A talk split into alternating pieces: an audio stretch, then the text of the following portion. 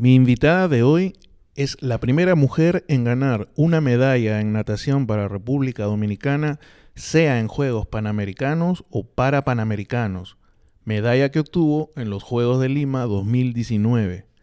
Actualmente se prepara intensamente para competir en abril por un lugar en los próximos Juegos Paralímpicos de Tokio 2020. Porque aún podemos conversar, Alejandra Aybar nos comparte su testimonio de vida contándonos cómo comenzó a nadar para combatir la osteogenesis imperfecta que la afecta, cómo encontró en la natación su lugar ideal hasta convertirse en una atleta de alto rendimiento que hoy en día consigue logros para su país. Asimismo, comparte un apasionado llamado para el respeto a los derechos de las personas con discapacidad. Alejandra es, sin duda, una persona admirable en todo sentido y de una fortaleza y una determinación digna de imitar. Recuerda que puedes escuchar el podcast Aún Podemos Conversar en Apple Podcast y Spotify. Y si te gusta, nada mejor que compartirlo. Aún podemos conversar con Pedro Ramírez.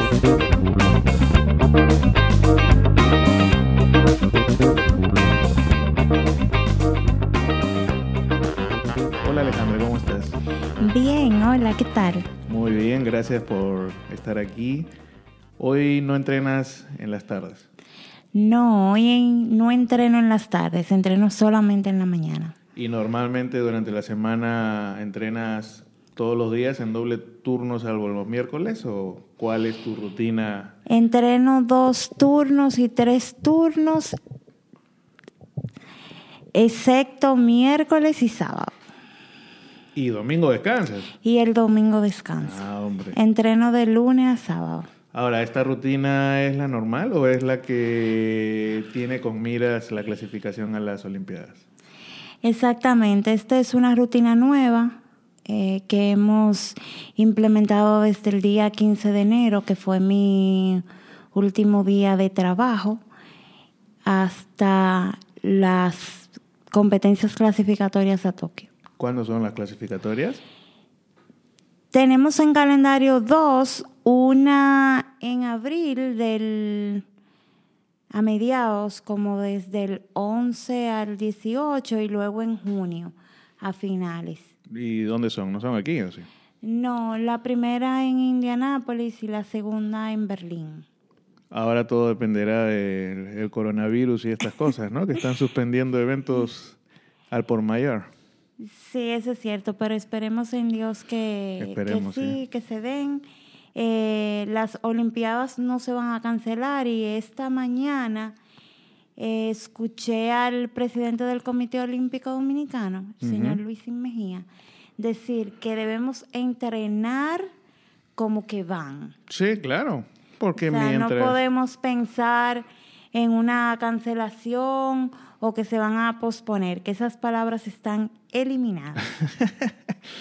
Y entonces, en esos dos torneos, podrías calificar... Necesitas hacerla una marca puntual en alguno de ellos dos. Sí. Ok. Eh, ¿Para alguna prueba en particular? Porque tú nadas en todos los estilos. Sí, nado en todos los estilos, pero estamos entrenando en dos pruebas particulares que como dicen, como dice mi entrenador, son dos monstruos aparte, Ajá. que es el 50 metro libre y el 100 metro pecho. 50 metros libres es como los 100 metros planos en el, atlet- en el, atlet- en el atletismo, básicamente. Algo Es todo lo que tú puedas. Ni saques la cabeza. Exactamente. Y 100 metros pecho es la prueba en la que tú ganas la medalla de plata en, mi querida, correcto. en mi querida ciudad, Eso en Lima, correcto. que te convirtió además en la primera mujer eh, en ganar una medalla para República Dominicana en un juego paralímpico, para panamericano, Exacto, ¿correcto? Sí, correcto. Y cuenta, Y la única para la natación dominicana eh, en general. No importa que sea paralímpico o convencional. Es verdad, es verdad. Y ese momento, cuéntame, porque yo, yo soy muy fanático a los deportes y alguna de las cosas que, que envidio, por decirlo de alguna forma, porque soy un fanático teórico más que práctico, es esto al competidor cuando compite en sí y al competidor cuando es premiado. Eh, la adrenalina que tú debes sentir en un juego como un para panamericano debe ser especial, ¿no? Estar ahí parada, lista para la partida. ¿Qué te pasa por ahí en ese momento? Nervios, deduzco. sí, al principio, antes de cuando tú estás en la sala de espera, tú estás muy nervioso. Pero ya ese momento cuando tú estás frente al agua, tú, tú piensas como que ya, este es, este es tu fiesta. Para esto entrenaste. Este es el momento donde, para el cual tú has entrenado y tú te tiras y, tú no piensas en que el agua es muy fría, que en entrenamiento tú sí lo sientes, que es fría. tú no piensas nada, tú solamente dejas que, dejas que el cuerpo haga para lo que ha entrenado. Para mí fue un momento muy emocionante y ese día particularmente, aunque yo estaba nerviosa en la sala de espera, eh, yo tenía esa sensación de que, esa que eso que tú sientes cuando tú has entrenado y has entrenado bien. No, y además se, se nota porque tú calificaste con, con 2.19.01. Y en la final ese es un tiempazo con relación a ese que es 206.36, si no me equivoco, 206.56. Sí, eso es correcto. Le bajaste casi 14 segundos, que se dice fácil, pero es una barbaridad. Sí, y fue un trabajo duro, muy duro. Claro, nada comparado con la preparación en los Juegos Olímpicos, eso es el final, como decimos nosotros aquí pero para yo clasificar también fue, yo fui con un tiempo de entrada a la competencia clasificatoria de 3.24, 3 minutos 24. Y yo clasifiqué con 2.19. Wow, o sea que tú le has bajado más de un minuto ya. Sí. Impresionante. Sí. Claro que ahora es un poco más difícil porque ya yo tengo más técnica, más práctica pero estamos empujando y empujando y tratando de, mejorar y llegar a las marcas de Tokio que son realmente retadoras. Por ejemplo, en 100 pecho, ¿qué están pidiendo? 1.48. 1.48, que son más o menos sí, 18 con respecto al tiempo de Lima. Sí, Bueno, pero tú ya has bajado más de un minuto con relación a hace una... Entre Lima y cuando clasificaste bajado más de un minuto, básicamente. hay que seguir entrenando. y esa sensación en el podio, representando a tu país y entre las tres mejores del, de los Paralímpicos en, tu, en esa especialidad, emocionante.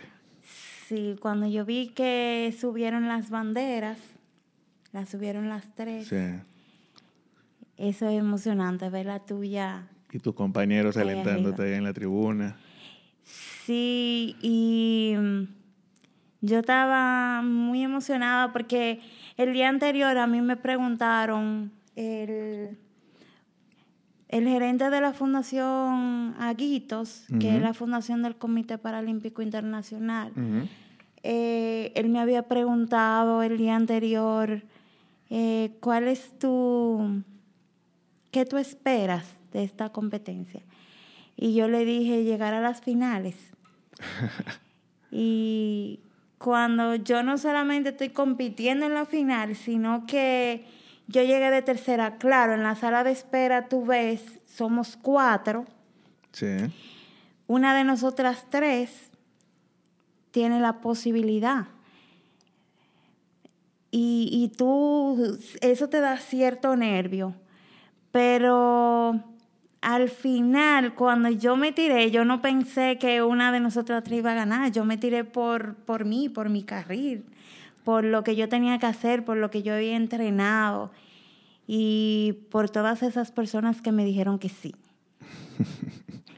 Sí, yo vi la carrera muy emocionante. La mexicana, bueno, fue casi menos de un, segundo, casi, con la mexicana que ganó la medalla de oro. ¿Y qué tal la experiencia de vivir unos Juegos para Panamericanos? Eh, que después de unos Olímpicos probablemente son Los más grandes. los más grandes en cantidad de atletas y todo eso, ¿no? Fue, y además que reúne muchas disciplinas. Todas, casi. todas las Sí. disciplinas.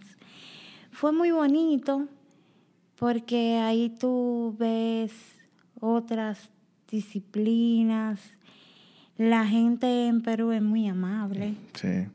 Los voluntarios, las personas que estaban ayudándonos, Sí. son las personas más serviciales que yo definitivamente he conocido. Esas personas siempre estaban ahí para nosotros, para complacernos. Y lo- la comida muy buena, obviamente. En la villa no tanto, pero sí, ah, bueno, pero sí. salimos a probar Ajá. y sí, delicioso. Y se encontraron con el invierno más frío en Lima como en 50 años. Sí, el día que hizo sol, que fue solo uno, fue el más frío. fue horriblemente frío. que es muy raro un día de sol en agosto en Lima, ¿eh? Pero qué bueno que hayas tenido esa buena experiencia en mi país. La gente efectivamente es muy amable y la gente, los voluntarios, recibieron muchos elogios de, de los atletas en general, tanto en los panamericanos como en los parapanamericanos. ¿no? Ahora bien, tú nadas y uno escucha los logros que tú estás consiguiendo, medallista para Panamericana, compitiendo por lograr un cupo en una paraolimpiada, y uno piensa, eh, bueno, Alejandra nadó toda su vida, pero tú no tienes más de cinco años nadando, ¿verdad? No, para nada. Yo aprendí a nadar en el 2015. O sea que antes del 2015 tú no sabías nadar. No, nada. Y Y- nadas a, a raíz de que, que En, el, en diciembre de 2014 yo perdí el balance y me lastimé la rodilla. Eh, una rodilla que ya de antemano yo tenía lesionada. Entonces mi, mi doctor me dice que debo hacer ejercicio. Y es ahí donde yo voy a inscribirme en clases de aprendizaje. Y eso es porque tú tienes una condición genética, Sí, correcto. que es Se llama osteogénesis imperfecta. que viene a ser la, la que llaman huesos de cristal. Ajá, sí, correcto. O sea que tus huesos son frágiles y expuestos a una fractura por Sí, cualquier por, eventualidad. Ajá, por un golpe, una caída. con lo cual la natación es el deporte casi el único que podrías hacer porque no tienes contacto contra nadie. Exactamente. Y esos primeros, esos primeros días de, de natación, motivadores o complicados. Sí, eh, fue una mezcla, porque cuando intenté inscribirme, me dijeron que, que no me podían inscribir porque yo iba a retrasar el desarrollo de los demás. Entonces, en ese momento yo luché por entrar, pero me quedó la espinita. Y cuando yo estuve en mis primeras clases, aunque me gustaba la sensación con el agua y qué tanto yo me podía mover, que en ese momento mi rango de movimiento era inferior que ahora, eh, yo me quedaba, me dejaban también, pero yo no como que no hacía mucho esfuerzo por moverme. Bueno, de hecho quizás hasta el propio preparador te excluía sin querer o queriendo. Mm, eh, no creo que lo hiciera con mala intención, pero me ponían un flotador y me dejaban ahí como que mirar el cielo y patear un poquito. Pero yo veía que llegaban otras personas y que dos semanas después ya estaban en otro nivel. Y yo dije, no, esto no. Y en vez de yo pelear o desanimarme o cualquier cosa, yo decidí aprovechar que ya yo estaba dentro e inscribir horas adicionales. Y me inscribí el sábado en la mañana. El sábado en la mañana era en la piscina grande porque la pequeña donde yo estaba los viernes Ajá. la utilizaban para los niños. Entonces ya ahí no había oportunidad de un fondo. Y me tocó con un entrenador que yo digo y le, le comentaba a mi entrenador recientemente que si yo no hubiera caído con él, posiblemente todo esto sería historia. Y él, un poco tosco, pero él me soltaba, me quitaba el flotador, me empujaba. Tú quieres nadar, arréglatela. Nada. Ajá, exactamente. y le comenzaste a encontrar el gusto. Sí, tenía que sobrevivir. Y entonces empecé a soltarme. Ajá. Y como dos meses después, ya era, estaba como entre las tres chicas que éramos más independientes. En ese momento no había un equipo para, paralímpico. Eh, no, en ese momento no había un equipo paralímpico, pero yo estaba, yo estaba en, yo me inscribí en las clases de aprendizaje del Centro Olímpico. Ahí ellos te reciben y te enseñan y ya luego que tú sabes, entonces tú decides si, si quedarte ahí con uno de los grupos más avanzados o moverte a un equipo. Entonces, un entrenador del Comité Paralímpico de atletismo. Él me había visto, me había preguntado que si yo quería competir y me había dado cierto seguimiento. Y ya cuando yo sabía que yo entrenaba alrededor de cuatro o cinco veces a la semana, él me habló con una entrenadora que actualmente es entrenadora del Comité Paralímpico, para que yo me uniera a su equipo y empezara a entrenar para competir. Entonces, en octubre del 2015, del mismo año, yo empiezo a entrenar con ellos y a prepararme para competir. Yo sabía lo, lo básico, no nadaba ningún estilo, pero nadaba 50 metros o 100. De libre de libre. Entonces yo estuve entrenando con ellos hasta junio de 2018 y en junio de 2018 cuando cierra la piscina del Centro Olímpico, yo trabajaba en Zona Franca Las Américas y me quedo sin la posibilidad de entrenar. Entonces me muevo a Clunaco a entrenar con... Los delfines. Ajá, con los delfines y con mi actor entrenador Galvez Capriles. El, de la barbita en los videos. Exactamente. Parte fundamental de tu crecimiento en la natación, supongo. Sí, yo, yo puedo decir que todos los entrenadores que yo he tenido han aportado en su momento significativamente. Pero sin duda, eh, Galvez ha sido como que pasar de 0 a 100. Qué bueno. De 0 a 100, mi estilo, mi técnica, mi actitud, qué, qué tan rápida yo he llegado a ser, de, ha dependido mucho de, de todo lo que él me ha transmitido. Antes de seguir con lo deportivo, eh, finalmente, la natación en sí, como deporte y como actividad física, ¿te ha permitido fortalecer tus huesos o estar, digamos, combatir un poco la, ¿Se dice correctamente malformación genética, puede ser? ¿O es una.? No, porque malformación es como. Es como físico como si tú naces con algún tipo de... Esto es más de, genes. Ajá. ¿Pero te ha ayudado la natación? Sí, me ha ayudado muchísimo. De hecho, cuando yo empecé a nadar, yo tenía una restricción del movimiento grande. O sea, mi pierna derecha era muy pesada. había muchísimas cosas que yo no podía hacer por mí misma.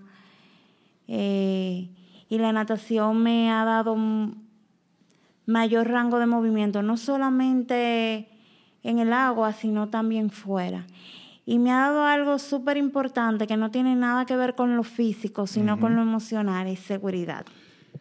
A eso también quería ir. Eh, yo me imagino, y, a lo mejor sin ningún sustento para estarme imaginando, pero me imagino que eh, el hecho de vivir con la condición, ahora uno te ve como una atleta de alto rendimiento y uno ve tus logros, pero el camino ha estado lejos de ser un camino eh, sin dificultades. Te imagino que has tenido que sortear no solamente eh, la situación de la osteogénesis imperfecta, sino también eh, lidiar con eso, estudiando de niña y estudiando en la universidad y en la calle en todo. Cómo la gente lo percibe. Sí, definitivamente ninguna parte del proceso ha sido fácil y no solamente cómo superar las fracturas, cómo volverse a levantar, cómo cirugía tras cirugía, cómo tener la fortaleza de, lidiar con el dolor, inclusive en momentos en los que había que agarrarme las manos para no rasguñarme la cara porque no soportaba que tanto dolía. Eh, pero, pero definitivamente una de las partes más difíciles ha sido cambiar las percepciones de las personas. Cómo la gente te define, cómo la gente te limita. Entonces, ha sido un camino largo, pero definitivamente también ha tenido sus recompensas porque en el camino tú tú aprendes. Y yo te decía que me ha dado seguridad la natación porque yo recuerdo que cuando yo empecé a nadar yo utilizaba un, una licra, un pantalón sobre el traje de baño. Para que la gente no me mirara. Porque las veces que yo me ponía el traje de baño sin la licra, la gente ahí mismo en la piscina empezaba a autodiagnosticarme. Ellos me hacían diagnósticos médicos, me preguntaban, me indagaban y yo me sentía como que no tenía privacidad. Todo el mundo te en traje de baño, porque tú me miras a mí? Entonces, con el tiempo, yo fui dejando la licra, el pantaloncito, no porque los demás dejaron de mirarme, sino porque dejó de importarme que los demás me miraran. Fuiste ganando seguridad. Entonces eso me fue dando seguridad y cuando, cuando la gente me miraba, yo en vez de sentirme invadida o que la gente me hacía un scan con la mirada, yo pienso o pensaba que tiene mucho más que mirarme que solamente las cicatrices. Y eso fue definitivamente a través de la natación. O sea, más allá de lo físico, lo mental sobre todas las cosas.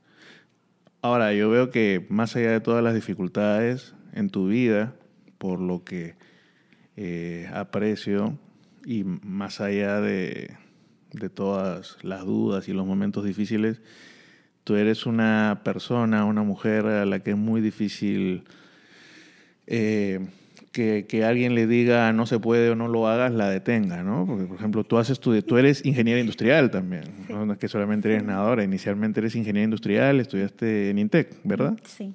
Y has estado trabajando ahí hasta hace poco. Yo he trabajado en zona franca la mayoría del tiempo hasta el 15 de enero de este año. Estás enfocada en tu preparación ahora Sí, decidí tomarme un break porque la preparación lo merita. Sí, claro que sí, definitivamente.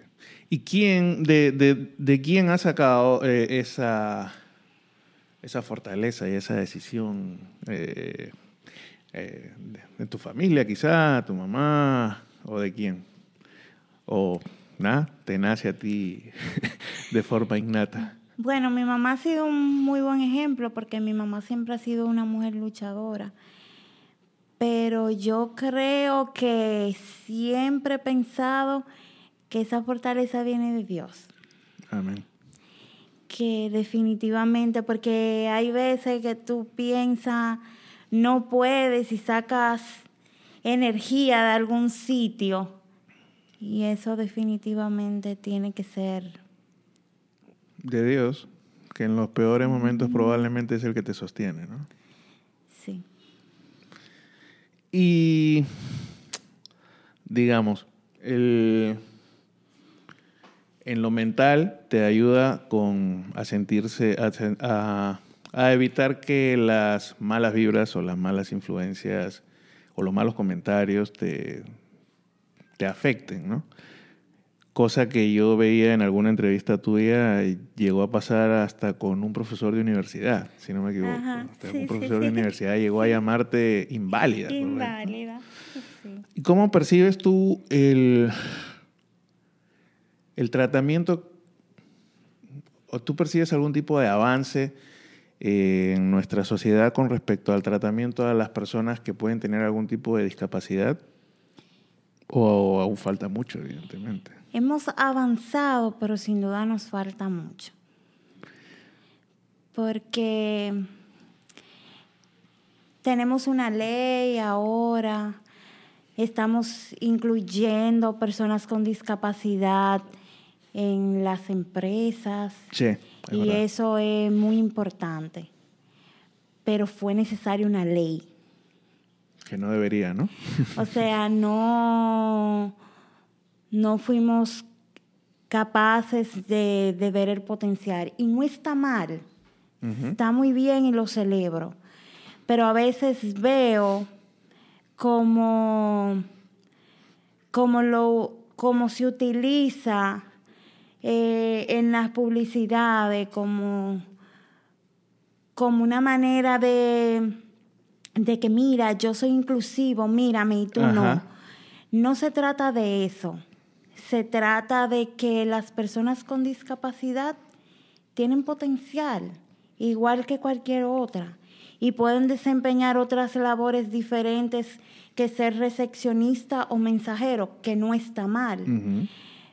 Pero ya tenemos que despertar y darnos cuenta que no es por llenar un cupo que no es una cuota, que es un derecho. Sí, que no es que O sea, las personas, hay dos tipos de personas con discapacidad, adquirida y las que son congénitas o que vinieron desde el nacimiento. Entonces, esas personas también tienen derecho a la vida, tienen derecho a un trabajo, tienen derecho a progresar, no a que se les excluya. Sí, definitivamente hemos avanzado, pero aún nos falta mucho. En el momento en que nosotros veamos que más modelos, por decirte algo, utilicen silla de rueda, como lo que está haciendo Barbie ahora, que hay Barbie sin brazos, hay Barbie con, con prótesis, sin piernas. Entonces, en ese momento que que dejemos de ver la belleza como un estándar y que eso cambie y que veamos personas con discapacidad en todos lados, entonces en ese momento yo te digo que hemos avanzado lo suficiente. Estoy de acuerdo.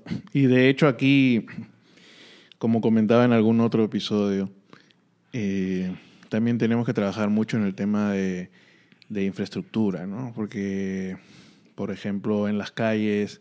Eh, es difícil encontrar a esquinas eh, con la, rampa para que alguien que usa una silla de ruedas pueda subir o pueda bajar. Y si la encuentras, normalmente por ahí hay un carro mal estacionado que la tapa completamente, ¿no? O sea, es que como que no existe, como que creen que esa rampa eh, no tiene ningún sentido ni ninguna razón de ser. Exacto, que está ahí y la comodidad mía, como, como yo lo veo, es la comodidad mía pensando en esa persona es, es quitarle la accesibilidad a alguien más. Y a alguien que realmente necesita esa, ese acceso, o sea, esa, esa rampa, ¿no? O sea, que ya tú, ya tú te estacionas mal eh, porque te estacionas en una esquina y encima tapas una rampa para una persona que necesita esa rampa para transportarse o para andar. Nos falta mucho, como tú dices, avanza, pero nos falta mucho, ¿no? Creo que... Tú sabes que creo que vale la pena compartir Ajá.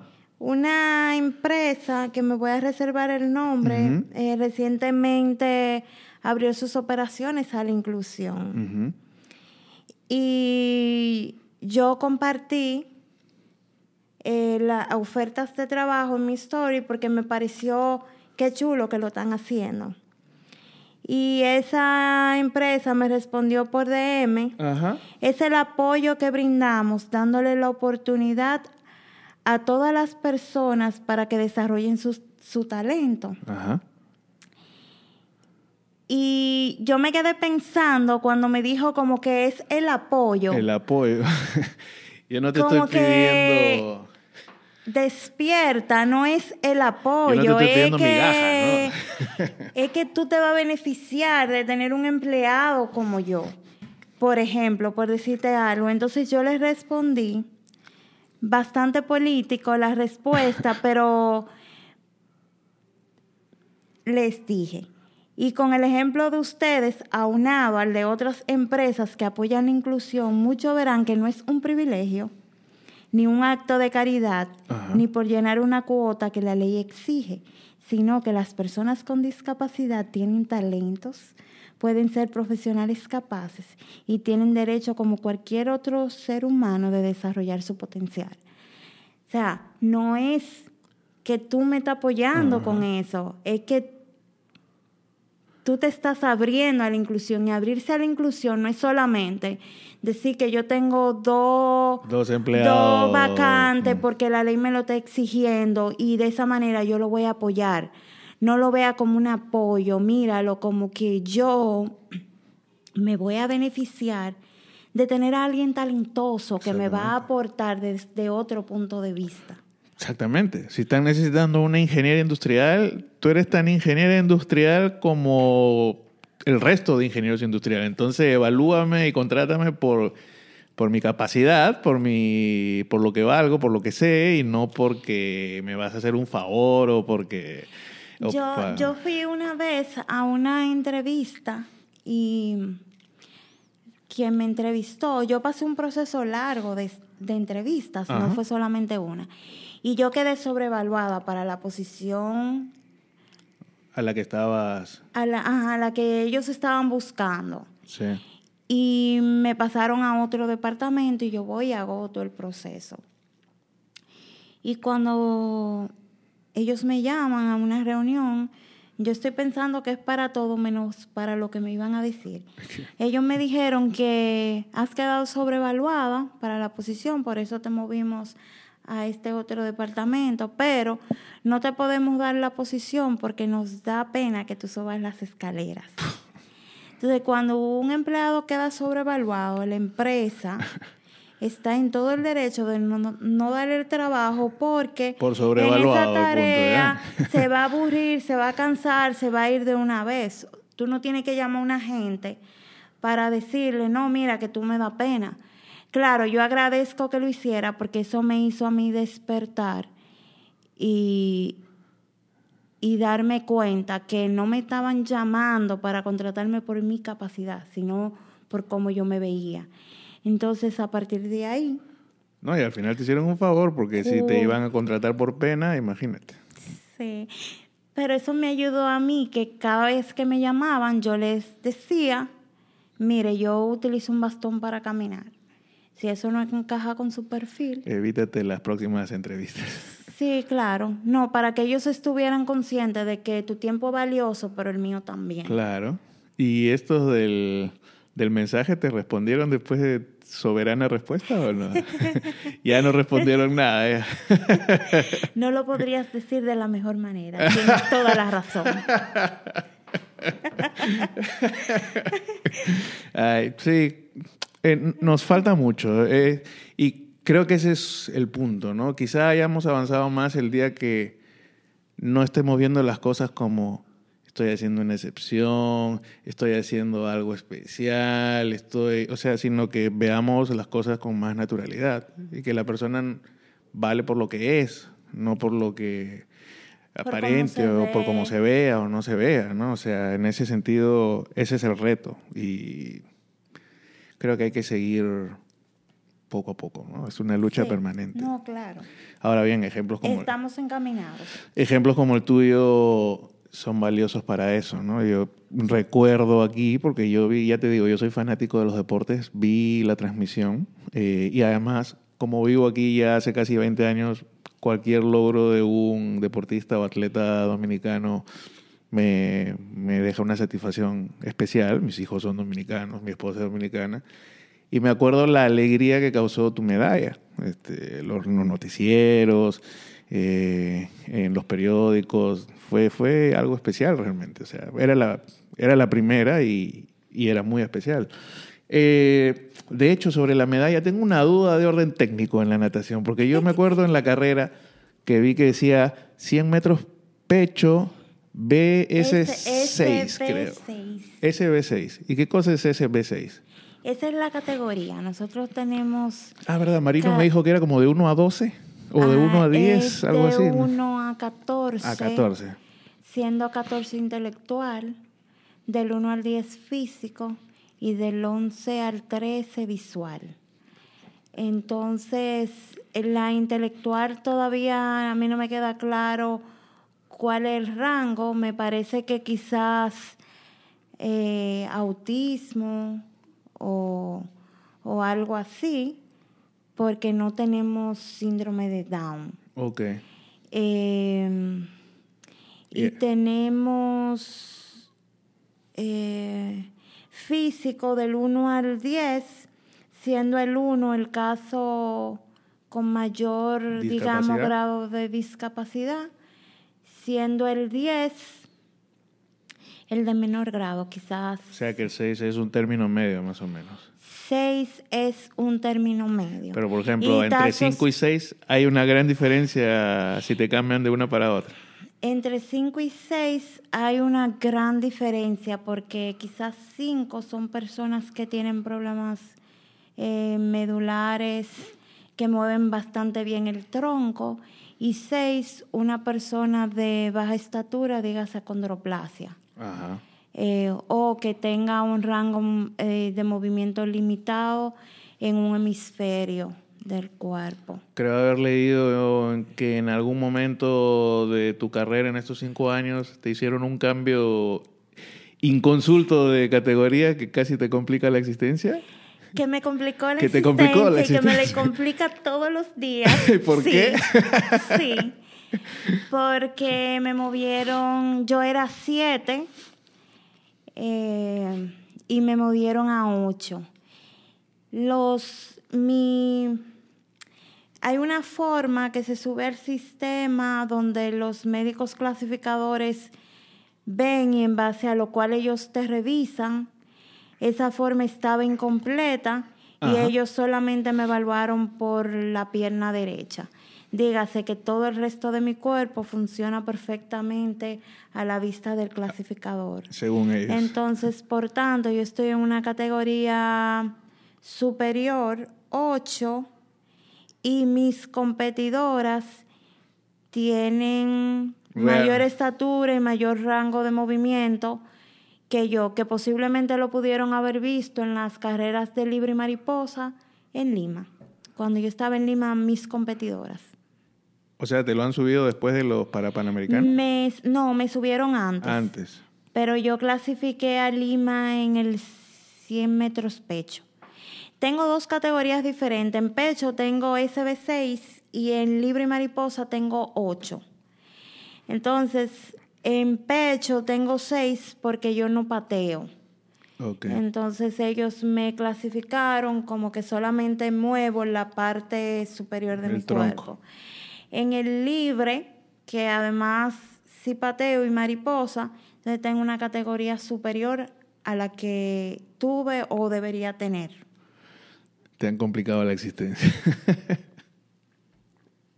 Lo, lo estamos utilizando como motor para convertirnos en más fuertes. Ah, La verdad, Alejandra, eh, yo espero que tú sigas siendo un ejemplo, que a través de tu testimonio las personas que de alguna u otra forma tienen una discapacidad, e inclusive personas que podemos tener algún tipo de falta de fuerza de voluntad o que nos podemos quejar por quítame esta paja, eh, podamos ver que, que la cuestión está en uno y si uno se lo propone, eh, puede hacer lo que quiere, más allá de cualquier situación, de cualquier capacidad o discapacidad o lo que fuera, y que, y que, y que nada, que te deseo absolutamente lo mejor en las competencias que vienen ahora, en abril. Amén, muchísimas Eh, gracias. que se den y que nada, guardo la esperanza de que puedas estar